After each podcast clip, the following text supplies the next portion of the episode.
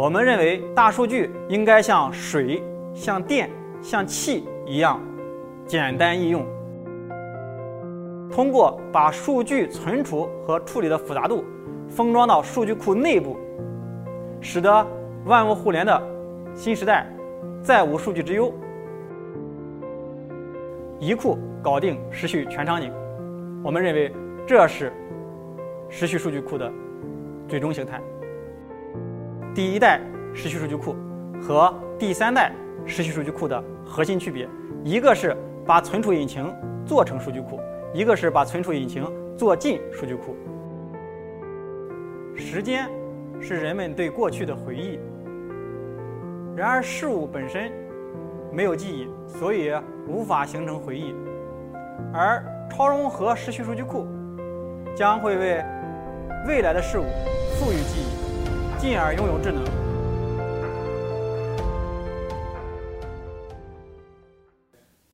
大家好。我是思维纵横创始人姚延栋，感谢大家观看 Matrix DB 4.0呃发布会直播。今天和大家分享的题目是超融合时序数据库定义未来记忆。二零二零年，我和几个小伙伴出来创业，选择的方向是时序数据库。那和当时主流的专用的时序数据库技术路线不同的是。我们采用的是超融合时序数据库。我们是一家创业公司，也是一个玩游戏的创业公司。我们玩的是一个无线的游戏。游戏呢分两类，一类是有线的游戏，一类是无线的游戏。有线的游戏是在边界以内玩，有固定的规则，玩的是输赢，争的是输赢。而无线的游戏。是在边界上玩，没有固定的规则，玩的是规则本身，目的是为了让游戏不断的延续，目的是为了拓展边界。我们创业的一个初衷是看到很多人在大数据技术发展了十几年之后，仍然觉得大数据很难，大数据很复杂，以至于很多人习惯性的认为大数据理应如此复杂。对此，我们并不认同。我们认为，大数据应该像水、像电、像气一样简单易用。几年之前，有一个词叫做“大数据平民化”“大数据民主化”，但是呢，相关的工作并没有取得很好的成功。原因是方向没有问题。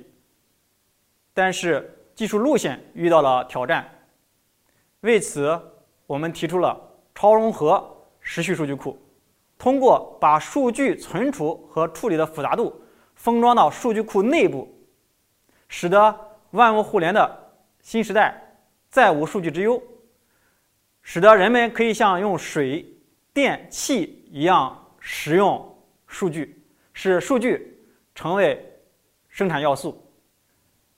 那我们提到超融合数据库，什么是超融合？融合的是什么？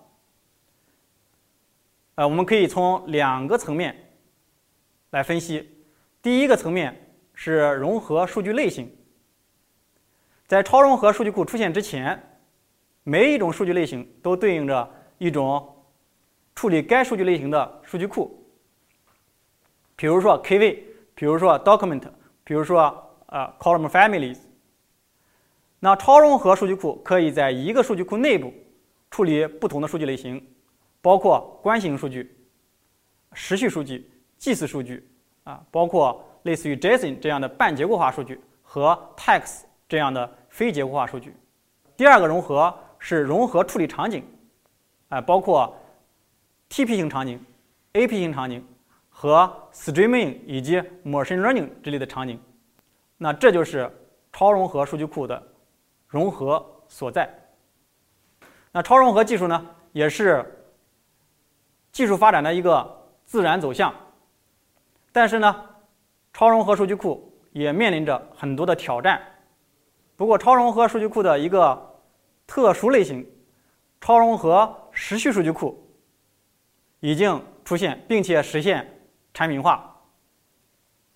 那什么是超融合时序数据库？很简单，超融合时序数据库就是关系库加时序库再加分析库。时序数据库有三个要素，分别是插入、存储和查询。那插入呢，操作最频繁，大概有百分之九十五到百分之九十九的操作是插入操作，而且时序场景下没有波峰波谷。要求比较平稳、持续、高吞吐，并且实时数据能够插入。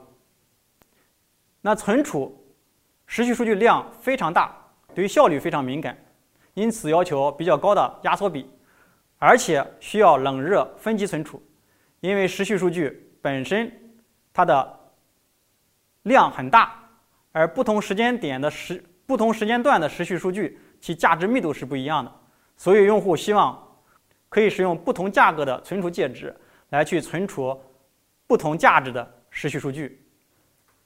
那时序场景的查询非常多样化，包括单设备的最新值查询、啊明细查询和聚集查询，还包括多设备的最新值查询、聚集查询和明细查询，包括多维度的维度查询，还包括啊预测。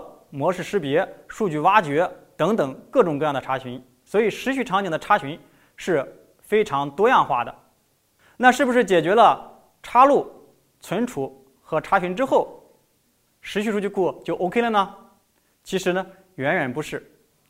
啊，现在我们来可以看一下，根据 DBEngines 在时序数据库这个细分领域流行度排名第一的 InfluxDB 对未来时序数据库。功能的一个概述。去年，InfluxDB 在其官网公布了它的下一代产品，叫做 IOX。在文章里面，它也提出了下一代时序数据库设计的十三个目标，我们称之为“时序十三条”。我们可以简单的看一下。第一条是说要支持海量的设备、大量的指标和标签。用过 InfluxDB 的朋友可能知道。InfluxDB 建议标签数不要超过三个五个，而它的性能也会随着和指标数的增加加速的下落。所以它的下一代时序数据库产品第一个设计目标就是要解决海量设备、大量指标和标签的支持问题。那第二条是说，不但要很好的支持 Matrix 这种 query，还要支持。还要实现一流的分析能力啊！第三点是要支持多态存储，支持多机存储，支持存算分离。再往下是要灵活的内存控制。大家都知道，做一个数据库经常会出现两类问题：第一类是查询很慢，第二类是 auto memory。所以 InfluxDB。也希望能够在下一代产品对内存实现更灵活的控制。在下面是灵活的副本控制，灵活的分区机制，能够支持很强大的执行器，支持容器化，可以做到并行的导入导出，能够支持数据订阅，能够兼容生态，特别是一些新的生态，可以做到云编一体，能够支持数据联邦，并且呢支持。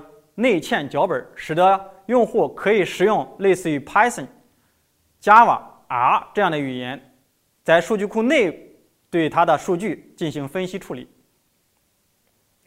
这是行业排名第一，InfluxDB 在时序数据库领域摸爬滚打了七年之后，在接触了大量的场景之后，总结的下一代时序数据库应该具备的功能。我们对此呢非常认可，除了其中的一条就是灵活的副本控制，我们认为这一条可以放宽。当然了，那这是不是就是时序数据库的终局呢？啊，我们对此并不这样认为。我们把时序数据库划分了三个代际，第一代是专用的时序数据库，典型的代表呢就是 InfluxDB、OpenTSDB 这样的数据库产品。那这种时序数据库只能支持时序场景，只能支持时序数据，因而呢，很多时候都需要关系数据库的配合。其次呢，它只能解决偏监控类的问题，支持一些小查询。第二代是关系型时序数据库，它把关系数据和时序数据整合在一起，把时序当做是关系型数据库里面的一个数据类型，或者是说数据场景。典型的代表就是 TimeScale。但是 TimeScale 呢？不能很好的处理分析性查询，啊，它的分布式能力也是比较薄弱。为此呢，我们提出了第三代时序数据库，也就是超融合时序数据库。超融合时序数据库可以在一个数据库内解决时序的全场景问题，不需要再去引入额外的第三方的数据库，一库搞定时序全场景。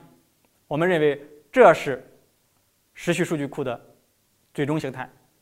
那第一代时序数据库和第三代数据库，它的核心区别是什么？哎，我们可以分析一下第一代时序数据库的典型代表 InfluxDB。那 InfluxDB 实际上它做了大量的工作，都是在把存储引擎做成数据库。其实很多 NoSQL。都是核心做了一个存储引擎，然后上面呢播一个比较薄的执行器，啊，没有优化器对用户进行服务，啊，这些 NoSQL 包括 InfluxDB，它其实是类似于把存储引擎做成数据库。那我们可以看一看 InfluxDB 在存储引擎领域做的一些迭代。大概在一三年、一四年的时候，InfluxDB 零点八的版本。使用的是 LevelDB、RocksDB 和 LMDB，但是这三个存储都有各种各样的问题，比如说不支持热备份，比如说不能高效的支持删除，或者是说会造成文件数文件描述符的暴涨。所以呢，到了0.9的版本，InfluxDB 引入了 BoltDB，但是。BoltDB 呢又遇到了写吞吐的问题，到了零点九点五 InfluxDB 就开始引入它自研的存储引擎，基于 Vol 加 TSM 加 TSI，啊，这个存储引擎一直用到现在。比较有意思的是，2020年 InfluxDB 宣布要做下一代产品 IOX，而这次呢，它又换了存储引擎，它将使用 Arrow。做 IOX 的存储引擎，那么我们不免要问：InfluxDB 用了五六年的自研存储引擎，Vol 加 TSM 加 TSI，到底遇到了哪些问题？啊，其实如果我们回想一下刚才说的时序十三条里面，就比较容易回答。那第一条的话就是支持海量的设备、大量的指标和标签；第二条的话就是支持。啊，查分析型查询，而它的自研存储引擎不能很好的解决这两个场景的问题。我们前面提到，InfluxDB 目前不支持分析型查询，同时呢，它的性能在指标数增多、设备数增多的时候衰减的非常严重，所以呢，它才要在下一代产品里面再换一次存储引擎。我们可以看到，InfluxDB 在过去的七八年的时间。换了这么多的存储引擎，这也说明存储对于像 InfluxDB 这样的 NoSQL 数据库来说是多么的重要。那么第三代时序数据库，也就是超融合时序数据库是怎么做的呢？比如 MatrixDB，我们是把存储引擎做进数据库，而不是把存储引擎做成数据库。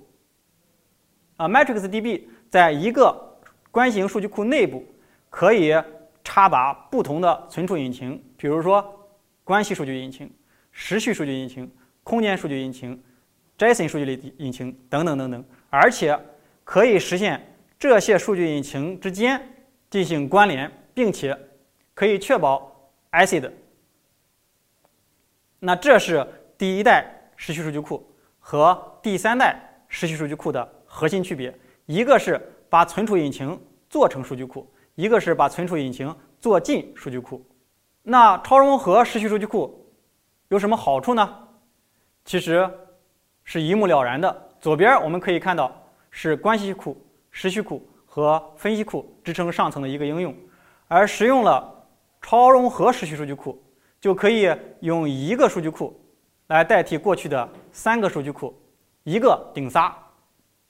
那技术栈大幅简化，开发运维的效率也会大幅的提升。那 MatrixDB 是目前全球第一款超融合时序数据库，也是国内唯一一个通过了工信部两项权威认证的产品。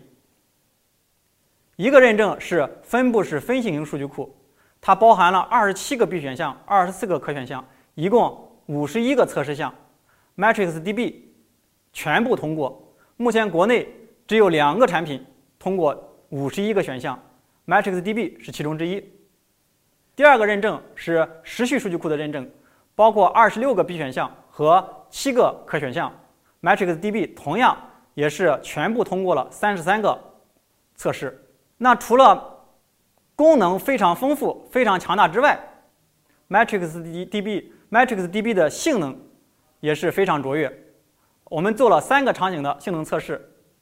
前面我们提到，时序数据库百分之九十五到百分之九十九的操作都是数据的插入，所以我们对各种各样的场景进行了测试。这儿呢，我们列举了呃其中之一，感兴趣的。朋友可以到我们官网去查看完整的性能测试报告。那这个场景是十万个设备，指标数从十、五十、一百到四百不等。我们可以看到，在各个场景之下，MatrixDB 的性能都是具有明显的优势，而且随着指标数增多，MatrixDB 的性能优势越来越明显。大概在四百个指标的时候，MatrixDB 就是 InfluxDB 的五十倍左右。这是插入。第二个评测是查询的延迟。那我们选择的是 TSBS Benchmark，对比的是 TSBS Benchmark 的主要的维护者之一，ClickTimeScale。我们可以看到，在评测结果里面。简单来说，大查询对 time scale 具有明显的优势，而对于小查询，我们是处于在同一个量级上，大家都是在毫秒级左右。第三个测试是吞吐，也就是 throughput，这个呢是我们的一个用户测试的场景，啊，他发现 MatrixDB 和国内的一个竞品相比，吞吐量要高八十倍左右。所以我们可以看到，不管是插入，还是查询的延迟，还是高吞吐，还是 throughput，MatrixDB 都是性能卓越。当然了，性能呢只是诸多考虑的因素之一。除了性能，用户还会关注诸多的因素。前面我们提到，时序数据库细分领域的行业排名第一，InfluxDB 对未来时序数据库设计目标的。一个解读，那在这儿我想分享给大家的是，MatrixDB 4.0已经实现了这十三条中的十一条，除了容器化和灵活的副本控制，其他的我们已经做到很好的支持，而且还不止如此，MatrixDB 还有更多的功能，是一个真真正正企业级 ready 的超融合时序数据库产品，它可以很好的支持线性扩展。既可以单节点部署，也可以分布式部署，能够支持资源管理，有完善的监控报警系统，能够做在线扩容，不用停机，不用停业务，具备分布式备份恢复的能力，完善的支持事务，支持 ACID，还有三百六十度的安全访问机制，包括认证、权限控制、加密、审计，支持多种压缩算法，包括列式压缩算法。和通用压缩算法，支持多种索引，还支持多表关联，支持复合数据类型，包括数组、JSON、KV 等等，支持自定义类型、自定义函数、自定义聚集，支持持续聚集，支持物化视图，支持子查询等等等等。所以我们可以看到，Matrix DB 4.0非常强大，它不但性能卓越，而且功能非常非常完善，是一个真真正正的 production ready 的一个企业级产品，它可以让您和您的客户省心省力、省时省钱。那下面呢，我们看几个呃场景和案例。第一个是工业互联网，那工业互联网是智能制造的重点，也是我我们国家“十四五”规划的。重中之重。那这张图呢？我们可以看到，左边是工业里面的工业设备、生产设备，也就是说是生产域、是 OT 域的设备。那通过采集，通过数据采集，我们可以把这些数据插入到 Matrix DB 里面。而同时呢，Matrix DB 还可以对接 IT 域，像 ERP、CRM 这类数据，可以实现在 Matrix DB 内部。做到 IT 域和 OT 域数据的融合，在一个公司内部全量数据的基础之上，提供支撑，包括流程优化，包括智能分析等等等等。所以 Matrix DB 呢，可以是工业互联网的数据基座，它可以从数据层首先实现两化融合，为智能制造。打下数据基础，这是一个车联网的例子。那这个用户呢，之前用了像 OpenTSDB 这样的时序数据库，然后呢搭配 Hive 这样的多维分析的产品，采用了 MatrixDB 之后，它可以用一套数据库来解决过去两个分布式系统。当然了，大家知道 OpenTSDB 底层是基于 HBase，那 HBase 呢又用了 Zookeeper 和 HDFS 等等一堆的分布式产品，所以底层其实是很多套分布式系统。那现在的话，用一套分布式系统，一个超融合时序数据库，可以解决过去很多产品组合才能解决的场景。那这样一来的话，整个技术栈大幅简化，性能也是原来架构的十倍以上，开发运维效率大幅提升。那这是一个物联网智慧城市的案例。随着万物开始互联，各种各样的数据开始被采集到，包括天气的数据、空气的数据，还有山格数据，包括交通里面道路数据、车流数据、人流数据，包括人群的各种各样的数据。那这些数据通过各种各样的传感器收集起来，实时上传到 Matrix DB，然后支撑上面的各种各样的业务，包括风险预测、事故的预测、时空的大数据分析、事件流分析。交通分析等等等等各种应用的场景。下面我们再看一个云编一体的案例，这是一个能源相关的场景。在场站侧，我们部署了一套单节点的 Matrix DB 数据库，而极控侧部署了四套，在极控侧部署了四个节点的 Matrix DB 啊数据库，在数据中心呢部署了一个十几个节点的大集群。那这样就可以使用一套数据库，无缝的实现数据在各个层次的对接，真正的达到了云边一体。时序数据是物联网、车联网、工业互联网和智慧城市的基础数据，而时间是时序数据最重要的属性。那么时间的本质是什么？目前尚无定论。不过，哲学家黑格尔的一句话有点意思。他说：“时间是人们对过去的回忆。然而，事物本身没有记忆，所以无法形成回忆。而超融合时序数据库将会为未来的事物赋予记忆，进而拥有智能。超融合时序数据库定义未来记忆。超融合时序数据库为万物互联的时代提供一站式的数据平台。”让您和您的客户省心省力、省时省钱。感谢大家观看 Matrix DB 4.0发布会，谢谢。完整版星之视频，请至一刻 Talks APP 观看。